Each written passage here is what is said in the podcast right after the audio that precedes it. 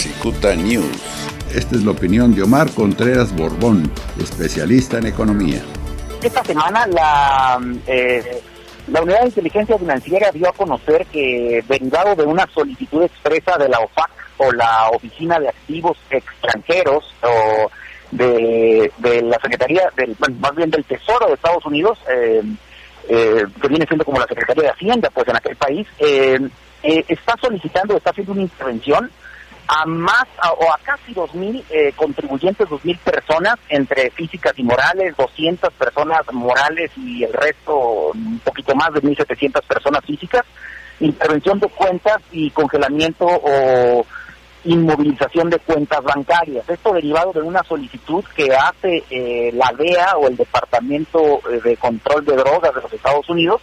a la, a la Procuraduría General de la República y en específico a la Unidad de Inteligencia Financiera de la Secretaría de Hacienda y Crédito Público eh, de operaciones inusuales operaciones relevantes que se estaban llevando a cabo en los Estados Unidos del cártel Jalisco Nueva Generación. Es muy relevante porque tiene que, venir, que tiene que ver con un tema de prevención forzosamente de lavado de dinero. Hay que recordar que México, eh, como muchos países del mundo, tienen celebrados convenios de colaboración con los Estados Unidos para la detección de eh, operaciones relevantes que tienen como propósito financiar a la droga o financiar a cárteles del narcotráfico, o financiar a cárteles de tratas de blancos, de trato de personas, de comercio de infantes, etcétera. Y, y, pues bueno esto responde pues a una lógica internacional de ir contra eh, o contra el combate al terrorismo y contra el al combate o combatir el financiamiento a los cárteles del narcotráfico. También pues, las operaciones que se detectaron, operaciones extranjeras internacionales que se detectaron en estos movimientos de estas eh, casi dos mil personas, fue de alrededor de siete mil, más de siete mil millones de pesos en envíos al extranjero o en remisiones de, dinero eh, al extranjero y 12 mil, casi 12 mil millones de pesos en operaciones internas. Entonces, estaban sirviendo de fachada, de acuerdo a la OFAC o, al, eh, al, Departamento del Tesoro en los Estados Unidos, estaban sirviendo de fachada pues al cártel Jalisco Nueva Generación para poder limpiar, blanquear o lavar el dinero de, de este cártel Jalisco Nueva Generación. Todas estas personas pues ahora que están vinculadas a una, a una investigación por parte del Ministerio Público Federal en México y por parte de la propia Secretaría de Hacienda a través de la Unidad de Inteligencia Financiera, pues tendrán que responder de estos hechos eh, que se les están imputando. No significa que todos sean culpables o todos sean responsables, pero sí es el primer golpe, el primer golpe duro a un cártel del narcotráfico en México, eh, derivado de una revisión o una fiscalización que está haciendo la Unidad de Inteligencia Financiera a solicitud del Departamento eh, de Control de Drogas de los Estados Unidos. El propósito finalmente de estos grupos delincuenciales es llevarse utilidades, llevarse ingresos, no llevarse activos. Y precisamente la ley eh, para prevenir e identificar operaciones con recursos de procedencia ilícita o comúnmente llamada ley antilavado tiene como propósito eso. No había sido así durante los últimos dos sexenios. Y hay que reconocer algo en este nuevo titular, en Santiago Nieto, que por lo menos durante este sexenio sí se ha visto una vez, la primera ocasión que ya lo comentábamos al aire en el mes de enero, donde 19 contribuyentes habían sido ya detectados por temas de lavado de dinero, con cuestiones anticorrupción, cuestiones de trata de blancas, etcétera, y ese es el segundo golpe fuerte que Santiago Nieto, el titular de inteligencia de la Unidad de Inteligencia Financiera, y para todos los contribuyentes. Nadie está exento de que sus empresas, de que sus personas sean utilizadas, de que sus cuentas bancarias sean utilizadas en una operación de este tipo. Entonces, siempre a todos los radioescuchas, a todos los que los escuchen, porque si bien es cierto que en esta operación de 20 mil millones de pesos, a grosso modo, eh, en su mayoría son personas de Jalisco, también en segundo lugar aparece eh, la Ciudad de México y en tercer lugar Baja California.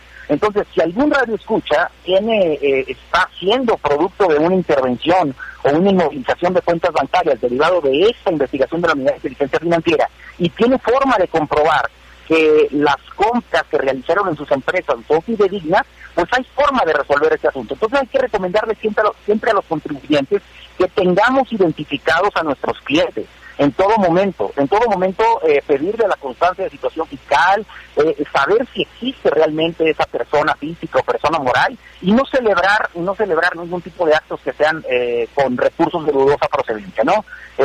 siempre hay medios, medios de defensa para operaciones que son totalmente fidedignas y lo más importante es comprobar el origen de los recursos. Si el origen de los recursos es ilícito,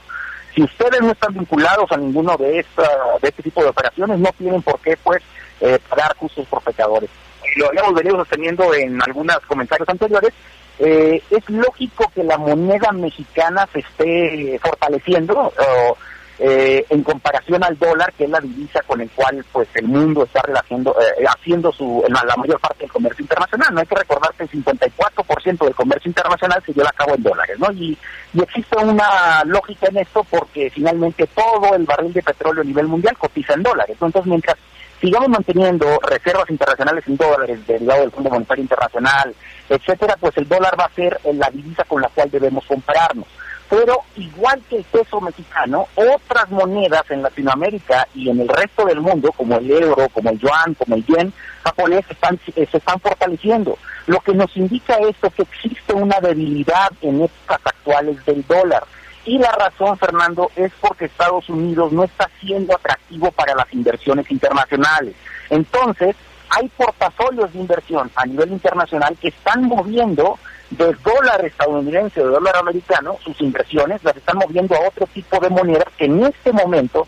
en este preciso momento, derivado de la situación no únicamente de la pandemia del coronavirus, sino de todo el tema eh, de inseguridad o de violencia que se está generando por la muerte de George Floyd en Estados Unidos, la cuestión política, el tema también de la próxima elección en el mes de noviembre, que ya está a la vuelta de la esquina, están generando una situación de incertidumbre económica ahorita específicamente en los Estados Unidos que no le están permitiendo al dólar estadounidense ser competitivo con el resto de los de las monedas a nivel internacional. Entonces, esta situación que estamos viviendo en México es pasajera es no no no este no